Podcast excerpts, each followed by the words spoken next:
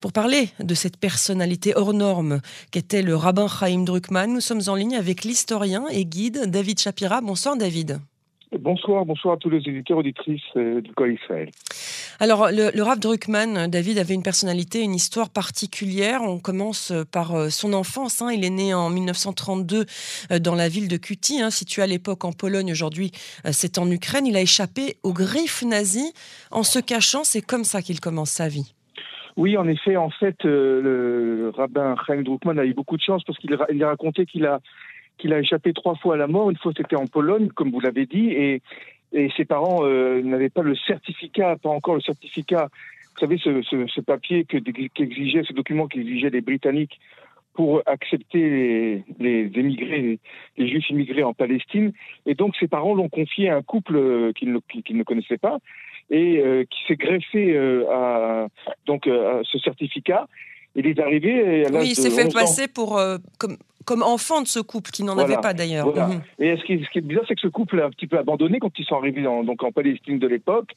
Et euh, il a connu, d'ailleurs sur, le, sur la traversée, il raconte qu'il a connu des, des chassidim de Vichnitz euh, et qu'il a failli, euh, eh bien, il a failli euh, adhérer euh, à la chassid de Vichnitz, mais euh, au dernier moment, ça ne s'est pas fait. Alors, il a échappé une deuxième fois aussi à la mort parce qu'il devait monter sur un bateau qui lui-même a été torpillé lors de sa traversée. Et euh, une troisième fois, c'était il y a quelques années, alors qu'il voyageait à à Hebron, et étudiait avec, ou qu'il revenait d'une étude avec son, je dirais, son frère d'études, le rabbin euh, Eliezer Waldman, et eh bien sa voiture a été euh, la cible de, tirs, de tirs, euh, et son et son chauffeur euh, particulier, Efi Ayoubi Zichrono Libracha, a été tué lui sur le coup, et que la, et la voiture a failli a failli se, se, renverser d'une haute falaise.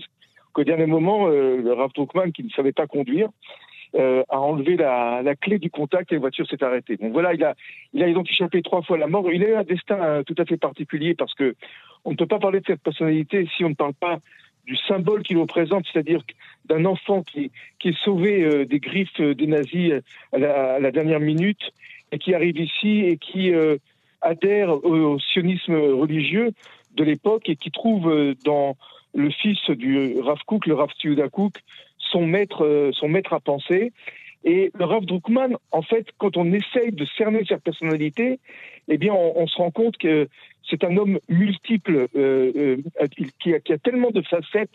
C'est d'abord l'éducateur, euh, presque un animateur de mouvement de jeunesse. Qui, Et oui, il était au Bnei Akiva depuis tout jeune, alors, hein, depuis son arrivée. Oui, oui, alors on dit, on dit, on dit Bnei Akiva, on dit maintenant, mais on connaît Bnei Akiva. Mais Bnei Akiva, quand le Rav Druckmann arrive à la fin des années 40, c'est rien. Ça représente quelques dizaines de personnes, à peine quelques centaines.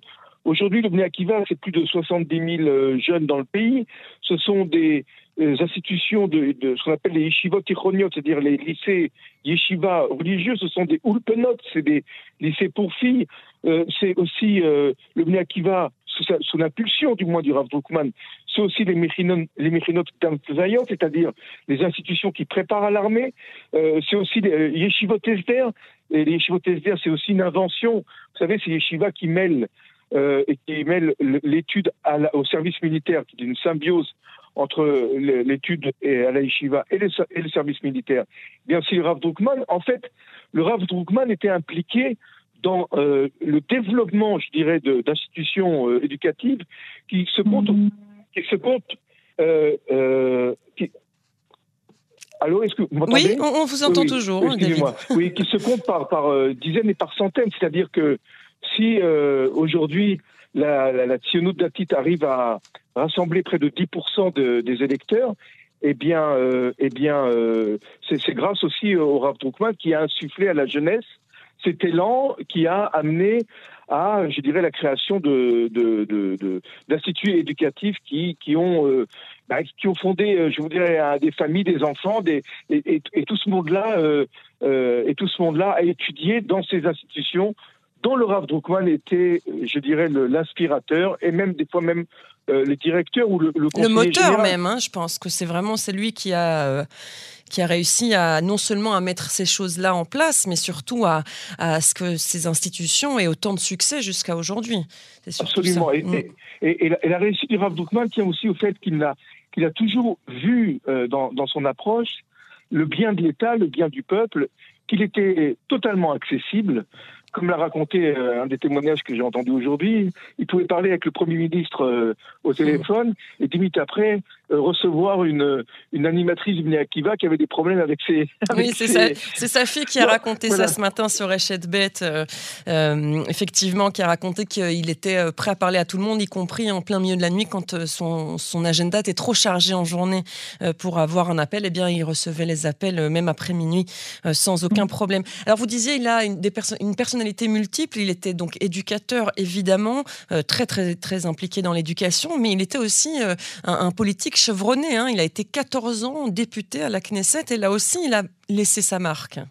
Oui, parce que le, le Rav est politiquement évidemment euh, orienté. Il, avait une idéologie qui était le sionisme religieux. Mais vous savez, quand on parle du sionisme religieux, il y a aujourd'hui un éventail de, je dirais, de, euh, euh, un éventail d'idées, d'idéologies du sionisme religieux. Vous savez qu'il y a un sionisme religieux qui est euh, plus light, plus léger, et d'autres qui sont plus, je dirais, plus attachés au respect des commandements et peut-être plus, plus radicaux dans, dans, les, dans les idées. Mais ce qui est incroyable, c'est que le Rav Druckmann, en fait, rassemblait, et ça je pense qu'il n'y a plus d'alternative au Rav Druckmann, il rassemblait tous les courants que ce soit euh, Ayelet Chaket ou Bennett, ou que ce soit euh, Bezalel Motrich, ou, ou d'autres personnalités qui sont considérées euh, encore plus radicales.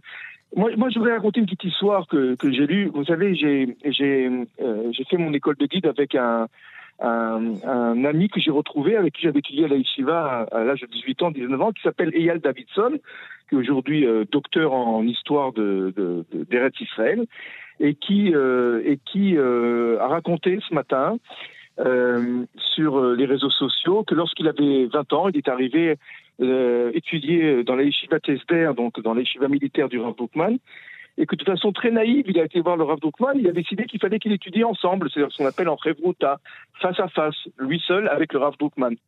Et le Rav Bookman l'a reçu, il a dit, il n'y a pas de problème, tu viens tous les mercredis à 3 heures. Mais il a fallu un certain temps que pour euh, à, ce, à, cet ami Eyal Davidson pour qu'il comprenne que c'était pas 3 heures de l'après-midi mercredi, et c'était 3 heures du matin. Et il raconte, il, a, il, a, il raconte parce que c'est incroyable que pendant plusieurs mois, il a étudié à 3 heures du matin avec Rav Bookman, euh, mercredi dans la nuit de, de, mercredi à jeudi à 3 heures du matin.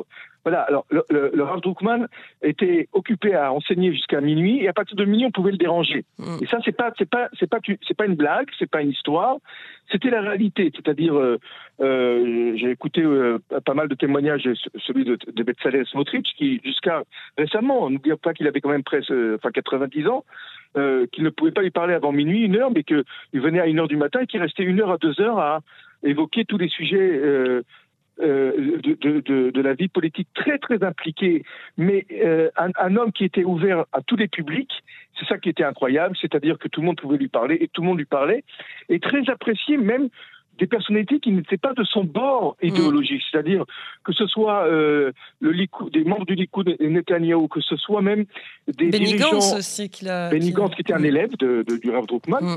mais que ce soit aussi du côté Haredi, en ce qui concerne les dirigeants euh, du monde chassidique et du monde lituanien, il était euh, respecté, euh, il était même admiré, bien qu'il fût énormément critiqué, car je ne sais pas si vous avez évoqué cet aspect, mais le Rav est impliqué dans la signature de plus de 50 000 certificats.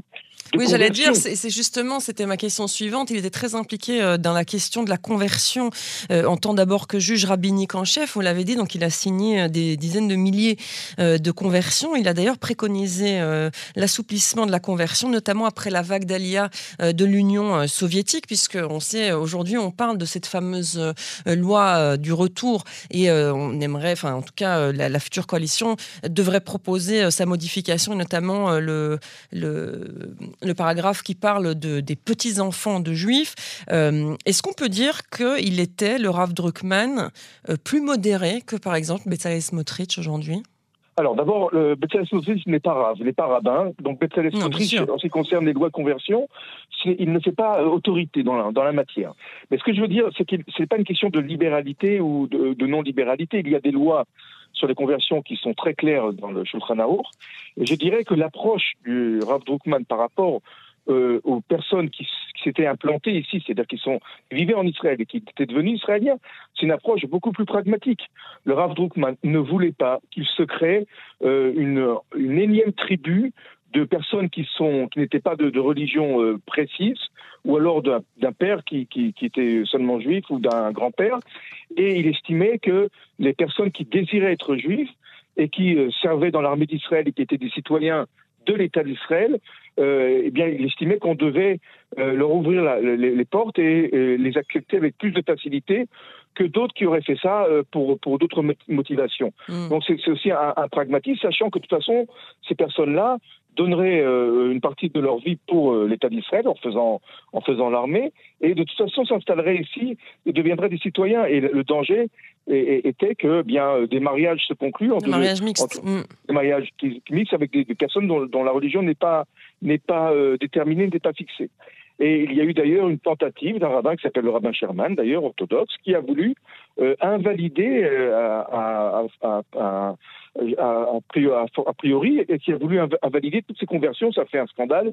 Et euh, on s'est penché aussi sur le droit de, je dirais, de, euh, d'invalider des conversions qui avaient déjà été faites, mais ça n'a pas été invalidé. Mais c'est vrai qu'il était très critiqué, mais euh, comme beaucoup de rabbins, c'était une attitude extrêmement courageuse pragmatique, réaliste. Quand euh, un État accueille comme des dizaines des centaines de milliers de personnes qui ont du mal à prouver leur judaïté et qui veulent s'intégrer au pays et qui veulent et qui veulent et qui acceptent d'être juifs, même s'ils n'acceptent pas de, se conduire comme des orthodoxes, c'est-à-dire euh, s'habiller avec un costume noir et une chemise blanche, eh bien, lui euh, a facilité justement par un, je dirais par, un système qu'il a créé, le Marar et a facilité donc les conversions à beaucoup de soldats, beaucoup de jeunes qui euh, voulaient devenir israéliens, qui aussi souhaitaient devenir juifs.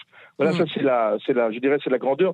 Et d'ailleurs, ce, ce, ce, ce, système a été a été fermé, il n'a pas été remplacé, et nous trouvons encore une fois avec toujours ces mêmes problèmes de euh, personnes qui n'ont pas de religion et qui pourraient potentiellement euh, adhérer euh, au judaïsme, évidemment qu'on repousse ou qu'on refuse ou qu'on décourage. Euh, mais ça, c'est un autre sujet, euh, mmh. peut-être qu'on qu évoquera. Ensemble. On évoquera une autre fois. En tout cas, merci beaucoup, euh, David Shapira, d'avoir rendu hommage euh, au rabbin Chaim Druckmann. On a bien compris que c'était un, une personnalité euh, qui a compté euh, pour de nombreux Israéliens et de nombreux Juifs également, qu'ils soient d'ailleurs de tous bords. Vous l'avez bien dit, puisque le rabbin Chaim Druckmann acceptait de parler à tout le monde et avait l'oreille et prêtait l'oreille. Et, je voudrais juste peut-être ajouter l'un des témoignages de, de justement de mmh. Smotrich disait qu'il qu n'a jamais entendu une critique de la part du Rav Druckmann sur quelqu'un. Euh, et, et de, sa, de, sa, de, ses funérailles aujourd'hui, eh bien, Bennett, euh, ancien Premier ministre, Naftali Bennett, qui avait coupé de toute relation avec euh, Benjamin Netanyahu, était assis côte à côte et se parlait. Vous voyez, même dans, dans sa, la mort, même dans la mort, il rassemble. Même dans la mort, le Rav Druckmann a réussi à réconcilier des personnes qui ne se parlaient plus depuis des mois. Donc c'est pour vous dire la force du personnage qui euh, a énormément influencé beaucoup de gens qui l'ont approché ou qui ont euh, même euh, écouté ou bu ses paroles et pris conseil avec lui. Merci beaucoup David Shapira. C'est toujours un plaisir de vous avoir à l'antenne de Cannes en français. Une bonne soirée à vous. Shalom, shalom.